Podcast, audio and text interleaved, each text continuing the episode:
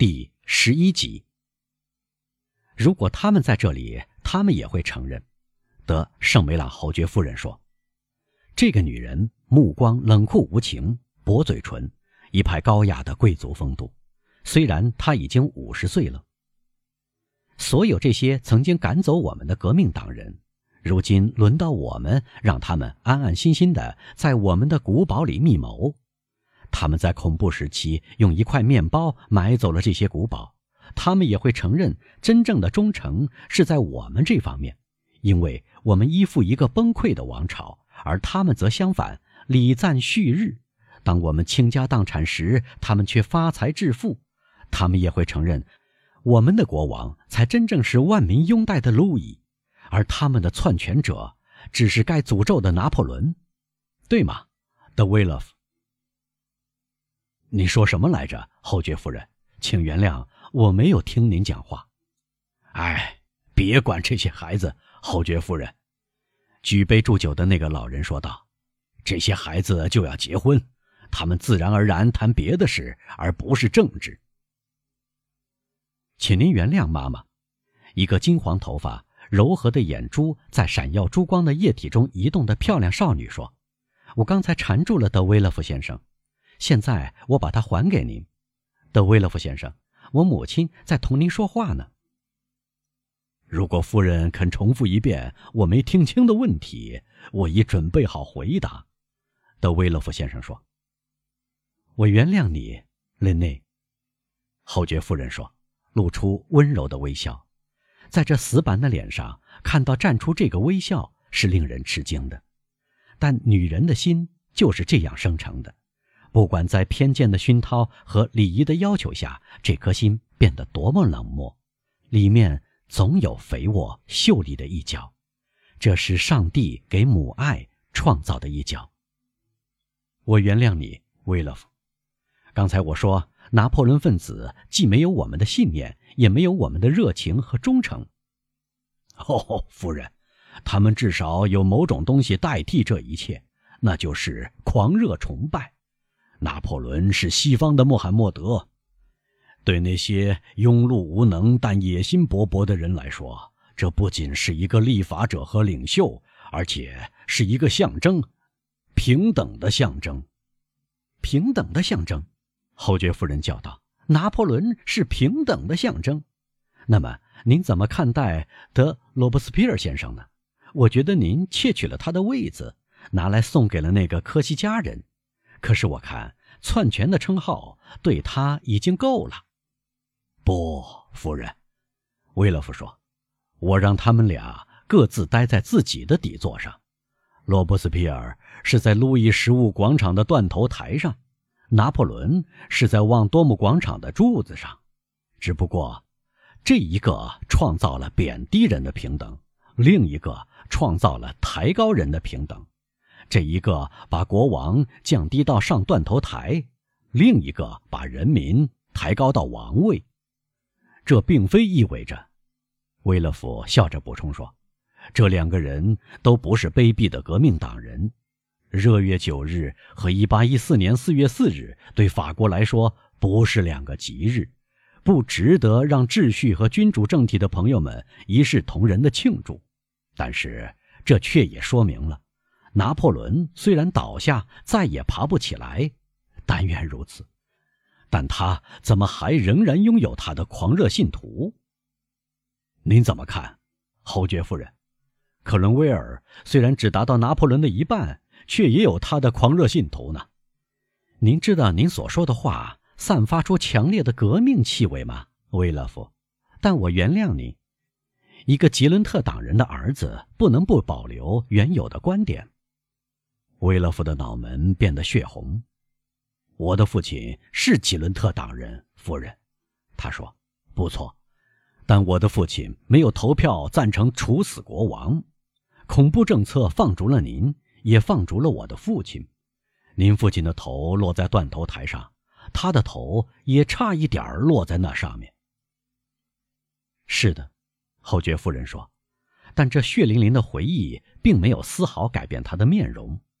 不过，他们俩登上断头台，却是为了截然不同的原则。证明是我的全家追随流亡的亡亲国戚，而您的父亲却迫不及待地参加新政府。努瓦迪埃公民是吉伦特党人，然后努瓦迪埃伯爵成了参议员。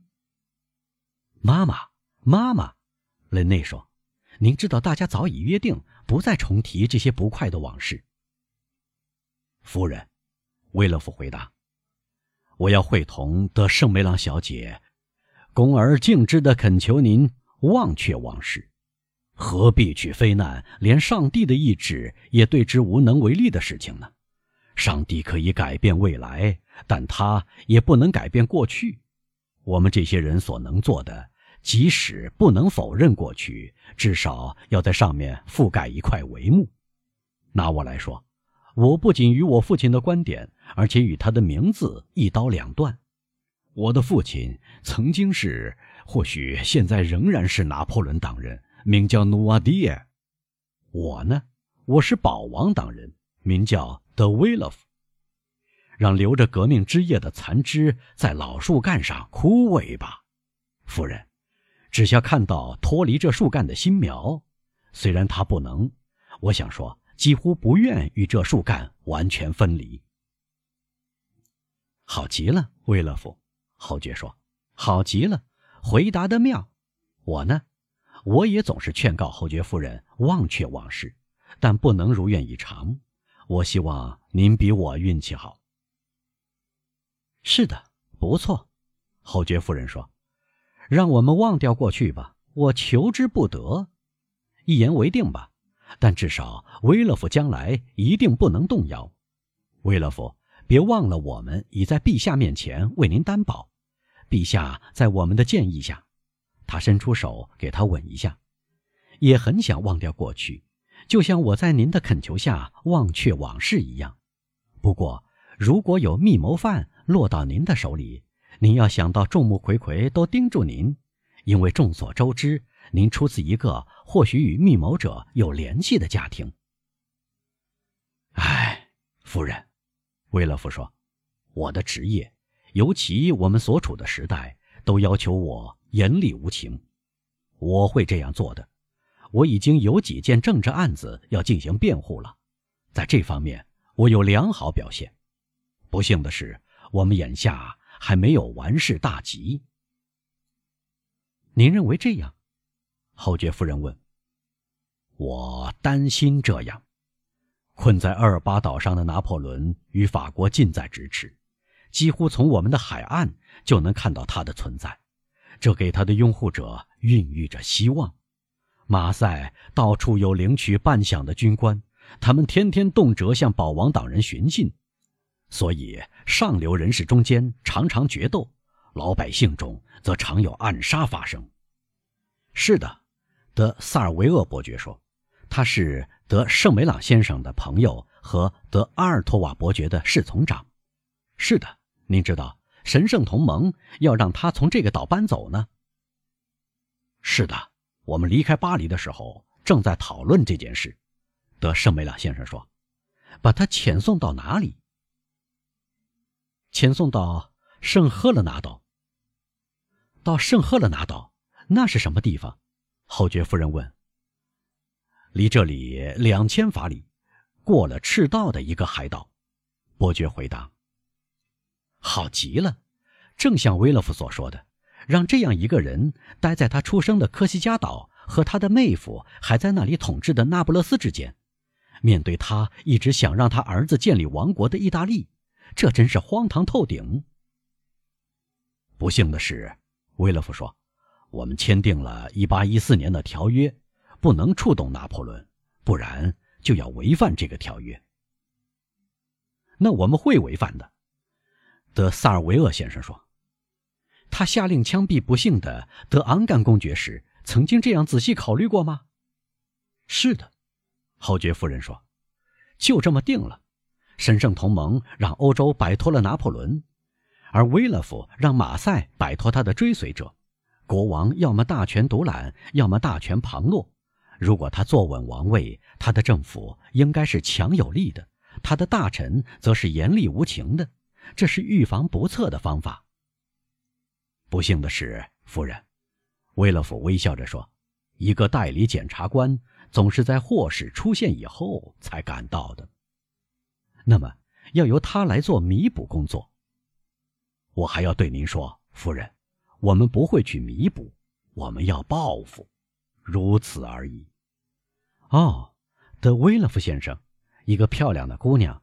德萨尔维厄伯爵之女和德圣梅朗小姐的女友说道：“趁我们在马赛的时候，想想办法接手一个大案。我从来没见过重罪法庭，据说很有意思。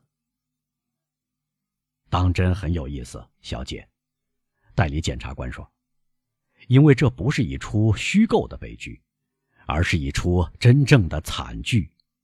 这不是扮演的痛苦。”这是真正的痛苦。你在那里看到的犯人，在幕布落下以后，不会回到家里同家人共进晚餐，安然入睡，以便第二天重新演新戏，而是回到牢狱，见到的是刽子手。您知道，对于寻找刺激、神经过敏的人来说，没有什么比得上这种场面的。放心吧，小姐，一有机会。我会让您去看看的。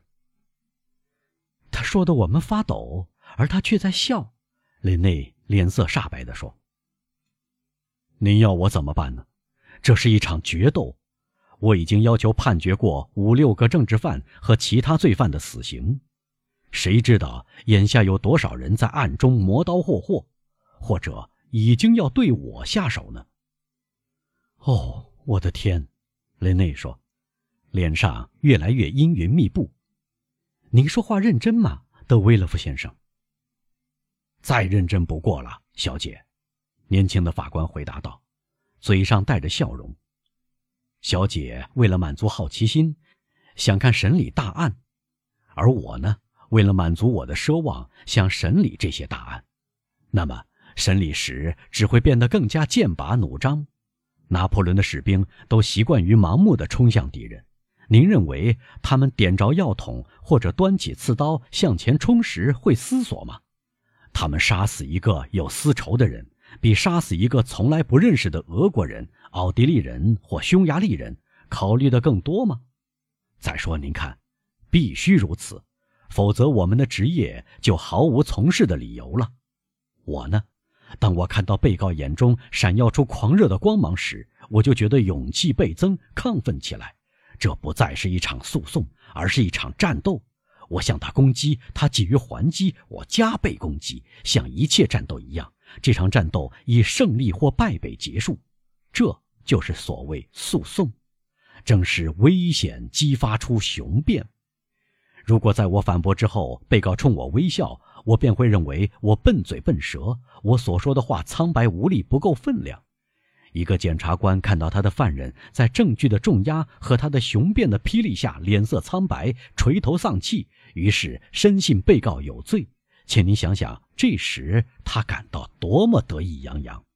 那只头低垂下来，不久就会落地。